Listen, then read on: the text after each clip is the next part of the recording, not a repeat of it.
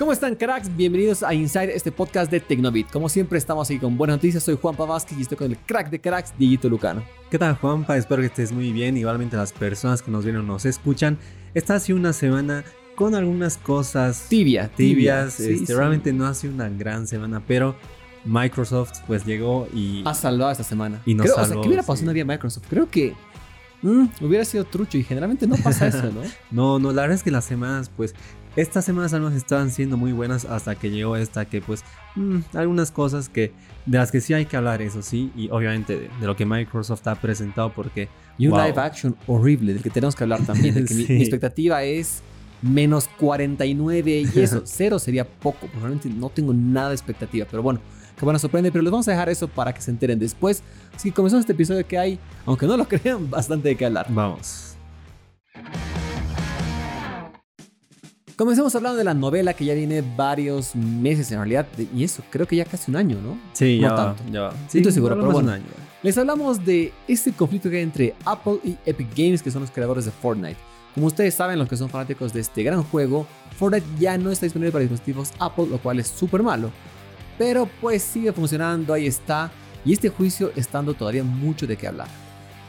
Este juicio pues eh, como que pensábamos que había terminado hace algunas semanas porque de hecho ya se eh, salió un dictamen en el que se ordenaba que en primer lugar eh, Epic Games eh, habría incumplido digamos eh, los acuerdos a los que llegó con Apple al implementar un propio sistema de pagos que este ha sido el problema no por el que se lo sacó de la tienda de Apple. Y pues se le impuso que pague una multa a Apple.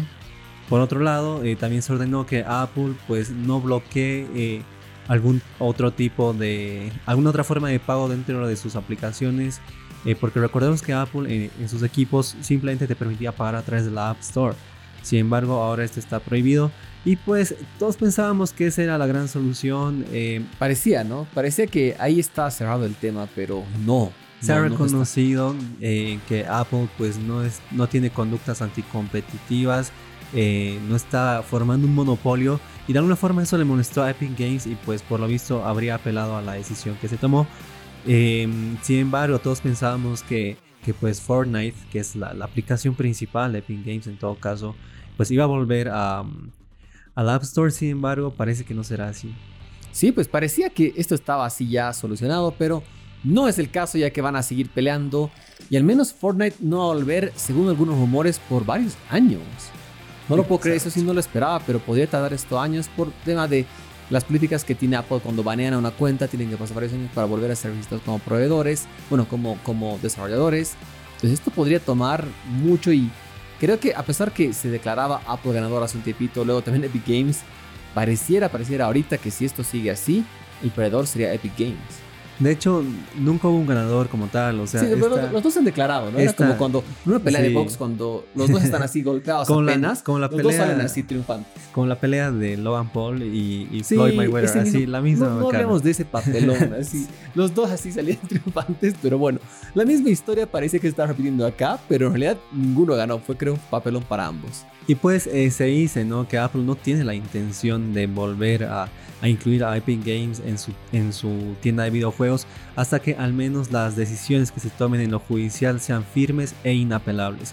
Recordemos que la decisión que se tomó pues es- eh, tiene la posibilidad de apelarse y como lo mencioné pues Epic Games eh, volvió a presentar una contrademanda contra este tema y según lo que se dice el tiempo que podría tardar eh, Epic Games en volver a la App Store es de 5 años.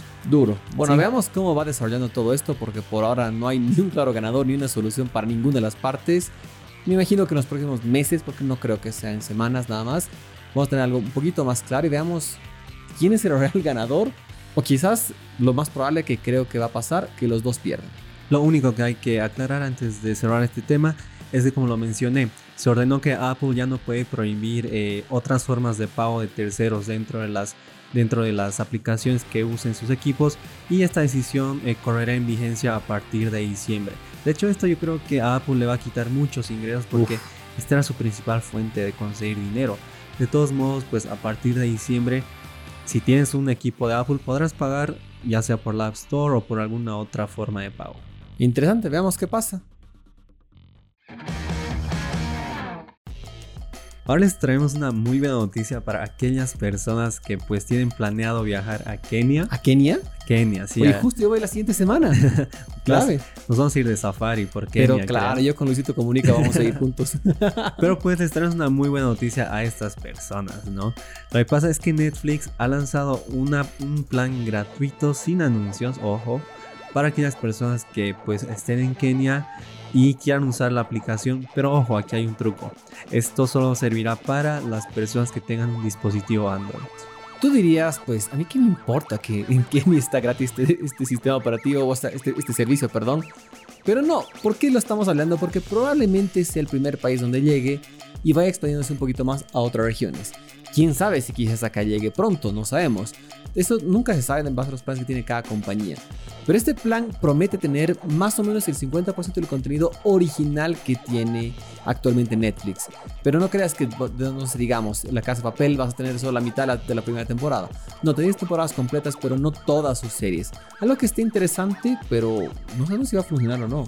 Sí, porque de hecho el, catálogo que, tendría esta, esta suscripción, si podríamos llamarlo así, gratuita, como Juan Pablo mencionó, ni siquiera, algunos dicen que ni siquiera pues alcanza el 50% del catálogo que Netflix ofrece en el momento. Incluso hay quienes dicen que... Catálogo de exclusivos, por si acaso, series originales. Ah, que está solamente el 25% de todo el catálogo actual de la plataforma.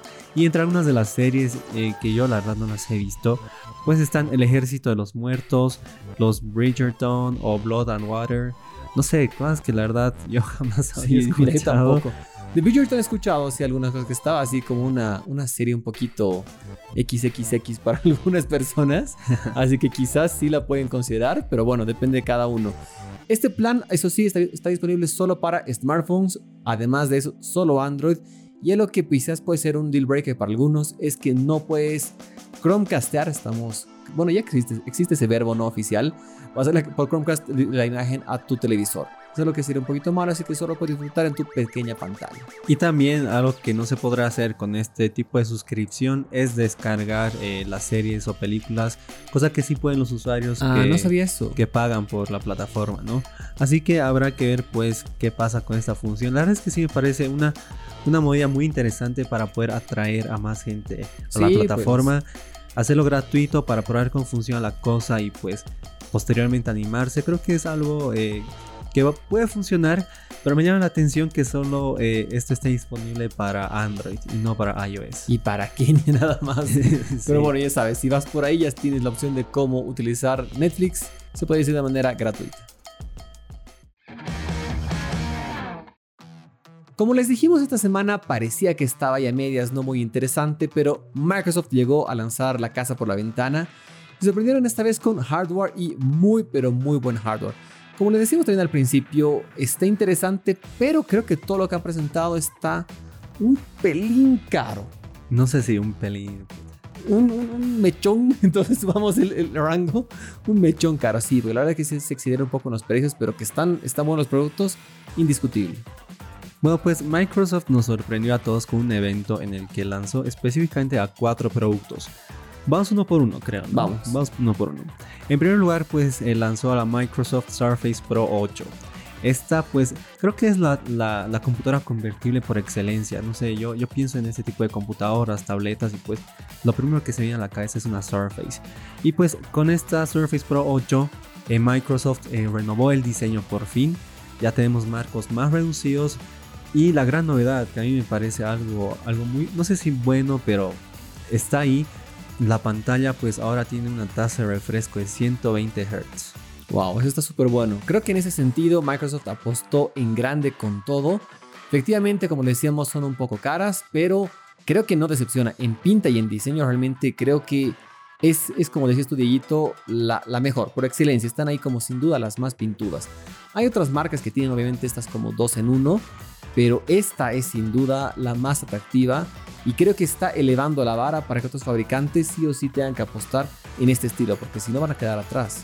Y pues esta Surface Pro 8 tiene una pantalla de 13 pulgadas con la tasa de refresco de 120 Hz y compatible con el Surface Pen 2, que es el, nuevo lápiz que se ha hecho para estas computadoras. Aparte también es compatible con el teclado y tiene un procesador, o tendrá dos versiones de procesador en, en el Intel Core i5 o i7 de 11 generación 8, 16 o 32 GB de RAM, desde 128 hasta 1 TB de almacenamiento SSD. Y también llama mucho la atención que tiene dos puertos USB-C, restos son Thunderbolt 4. Eso está súper bueno para los, aquellos usuarios exigentes que quieren algo más avanzado, ideal. Y bueno, pues queda pendiente el precio para este dispositivo que es un poquito caro si quieres, si lo estás pensando, es parte a partir de 1099 dólares, es decir, 1100 dólares. Obviamente para la versión más económica que sería la de la i5 y de ahí tú vas personalizando todo eso para que llegues hasta la más cara que no sé cuánto será, ¿no? Sí, está, está ya. Imagino que por los 1800. Creo que un poco más. algo por ahí, sí, quizás más incluso, ¿no? Pero bueno, pues Microsoft dio un paso adelante más y no solo presentó esto, luego presentó una versión que es quizás lo contrario, la, la más económica de esta familia, que es la Surface Go 3.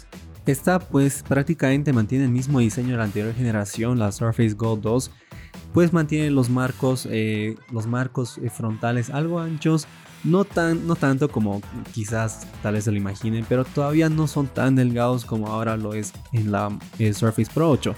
Y pues en esta llegarán tres versiones de procesador también, un Intel Pentium Gold 6500, el Core i3 que antes habían la Surface Pro con este procesador y ahora ya no, o también el Intel M3.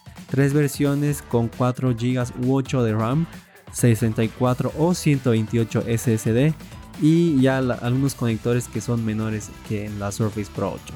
Y en este caso el precio sí está muy interesante ya que la más económica está en 399 dólares. Sí, Obviamente es una versión muy muy reducida en specs para que tú quieras hacer, si, quieres, si estás pensando en utilizarla para diseño o para otra cosa, sí creo que no es lo ideal para ti. Pero bueno, el precio está muy interesante. Y bueno, pues pasando al siguiente producto viene una que me ha, bueno, uno en realidad, que me sorprendió mucho porque no sé si pensaba que tenía renovación. Justamente vi el año pasado la primera versión que es el Microsoft Surface Duo y no me gustó mucho, pero Microsoft sigue apostando por su smartphone y ahora presentan la segunda versión del Microsoft Surface Duo 2. Realmente yo no comprendo mucho el concepto de, este equipo porque este tiene una pantalla plegable, podríamos decirlo, de, 8,3 pulgadas OLED con tasa de refresco de 90 Hz. Pero a diferencia de los plegables que nosotros conocemos, no es una Son dos pantallas. Exacto, no es una pantalla unida, sino es una pantalla que, que, está separada por una bisagra con la que se pueden hacer diferentes cosas en una u otra pantalla.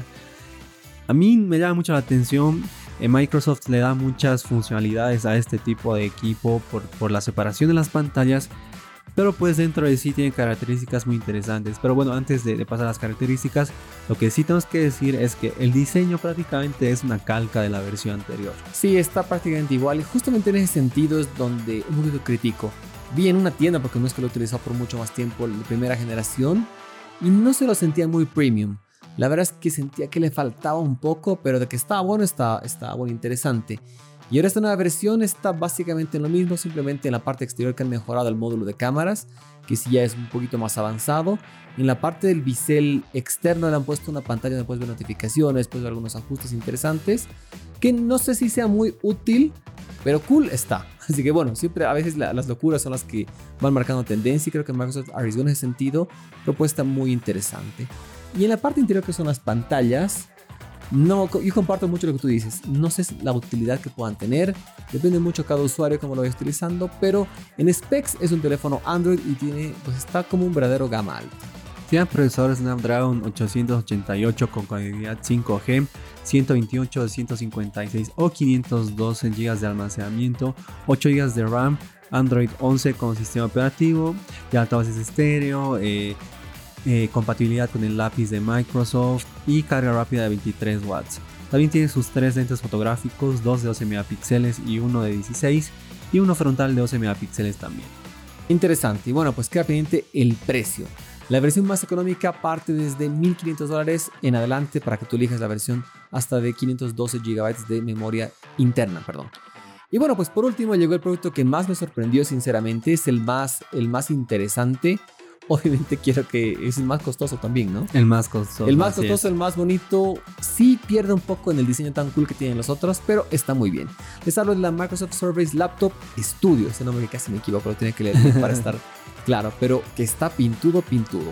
Esta nueva laptop pues viene con una propuesta distinta en diseño porque ya no están dos en uno como las otras, ya pues viene en un formato más clásico como este que es de laptop, pero con su propia personalidad y hace que es un producto muy pero muy único.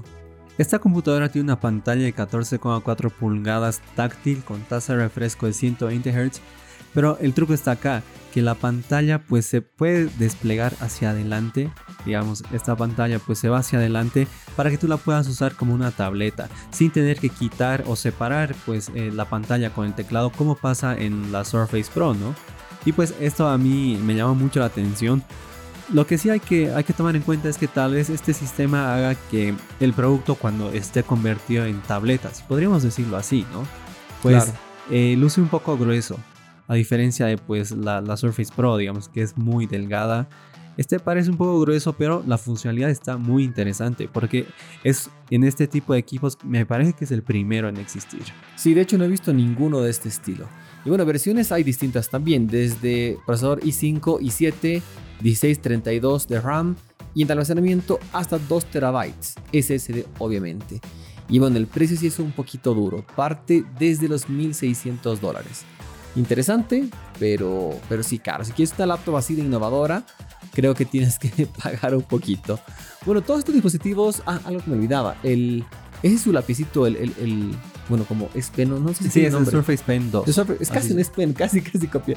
Surface Pen 2, me gusta mucho cómo Microsoft le ha dado un giro en todos los dispositivos de cómo guardarlo. No es que está ahí externo, no es que lo puedes perder, no es que como en el iPad o va en la parte superior. Está escondido de muy buena manera. Creo que ahí es donde han hecho muy, pero muy buen trabajo en diseño. Y bueno, pues hablando de la disponibilidad. Todos estos ya van a estar muy, pero muy pronto, pero solo para Estados Unidos por ahora. Hablamos de este 5 de octubre que tú dirás, pero he escuchado algo de esa fecha. Pues esa mismísima fecha sale nuevo, el nuevísimo e innovador y muy esperado Windows 11 y también Office 2021. Así que ese mismo día sale con todo Microsoft. Y de hecho, este día, bueno, estos equipos también ya estarán disponibles con Windows 11 de fábrica. Así que pues esperemos al 5 de octubre para ya conocerlos. Bueno, se harán muchas pruebas seguramente, pero cosas muy interesantes. Y ya para ir cerrando este episodio, te hablaba al principio de un live action del que no tengo expectativa alguna. Y pues te hablo de uno que yo creo que nunca en la vida hubiera imaginado que pueda ser una realidad. Un live action de Los Caballeros del Zodiaco. ¿Qué está pasando? No. sí, la verdad es que yo tampoco pensé que pues exista un live action de esta serie. Una serie que pues a mí me encantó mucho porque yo desde niño la veía con mis hermanos y la verdad es que es una de las mejores yo podría decir que es una de las mejores mejores animes en todo claro, caso. Claro, es muy, muy bueno. Porque creo que marcó un antes y un después en, este universo de, de, productos, podríamos decirlo así. Y pues eh, nos sorprendieron con que ya, ya se está produciendo un live action de Los Caballeros del Zodiaco. De hecho, hasta ya hay escenas que supuestamente se habrían grabado en Croacia y en Hungría. ¿Y por qué no en Atenas? Debería ser en Atenas, ¿no? Creo que este, ah, se, han equivocado. Poquito más allá. Se más arriba, ¿no? sí, sí. Poquito más a la izquierda y abajo y ahí era el lugar ideal. Pero bueno, pues están, ya parece que hay un piloto firmado, eh, filmado, perdón. Ya hay actores confirmados, ya hay todo. Así que pronto sabremos mucho más de esto, pero no sé, es un hecho. No sé si decirlo algo bueno o algo malo, porque ya la historia, los antecesores a estos live action me dicen que va a estar muy mal. De Death Note era una vergüenza, Dios mío, no si no lo han visto, no lo vean. Es un fracaso en la vida. La película que hubo hace algunos años de Dragon Ball. no, una desgracia. No, no, háganse un favor en la vida y no la vean tampoco. O si quieren torturar a la, mal plan, véanla. Póngansela a sus hijitos, a sus amigos, hermanos, a quien quieran. Pero no se la recomiendo para nada porque es muy, muy mala. Y bueno, espero que esta al menos sea la excepción. Sería el sueño de todos, creo. De hecho, eh, algunos, bueno, ya, ya están confirmados supuestamente dos estudios que están eh, a cargo de la producción de esta película. Y pues uno es Toei Animation, que es la creadora de productos como Dragon Ball, Sailor Moon o One Piece, que creo que son productos pues estrella. Y Sony Pictures Worldwide Acquisitions, que pues yo creo que eh, pues se han aliado con esta, con esta productora para tener un poco más de la experiencia que, que existe en Hollywood, ¿no? De todos modos, entre los actores que ya están em, en esta producción, pues me llama mucho la atención que está el, que es más conocido por interpretar a Ned Stark en Game of Thrones o a Boromir en Señor de los Anillos. Wow. Les hablamos de Sean Bean. Y hay algunos otros que pues no los conozco yo en lo personal. Pero están. Pero están. de todos modos, la historia de, este live action trataría con el... O se centraría en el torneo galáctico, que es una de las primeras tramas que ocurre en la saga de Hades. Eh, Y pues que es cuando Seiya, digamos, eh, comienza su, su, su historia, cuando está ya preparándose para pues llegar a ser un caballero del zodiaco. Mira, ahorita estaba buscando algo antes de que se me pase. Creo que ya nos han adelantado esto sin que nos demos cuenta. Porque Lil Nas ha ido a la gala del Met ya con la armadura. ¿Viste? Creo que era un Sí. cameo que no nos hemos dado cuenta que capaz de participar. No me acordaba si era Kendrick Lamar, pero acabo de revisar que es Lil Nas quien estaba ahí. Que sí, parece que tiene una ar- armadura que había del sí, Zodiaco. sí, sí, sí. Si fueran las de este live action como su armadura, todo bien, todo Va muy bien. bueno. Esperemos, pero veamos qué pasa próximamente. Y bueno, cracks, espero que les haya gustado este episodio. Hemos hablado un poquito de todo. Esperemos que Lil Nas haga un cameo, al menos mínimamente, en Caballeros del Zodiaco. Espero que se encuentren muy bien. Gracias, Dieguito, como siempre. Igualmente Juanpa y gracias a las personas que nos ven y nos escuchan. No se olviden siempre de compartir este video, darle like y pues suscribirse al canal de Insight para que sigamos creciendo. Exactamente. Gracias a todos. Cuídense. Pónganse 5G. Chao, chao.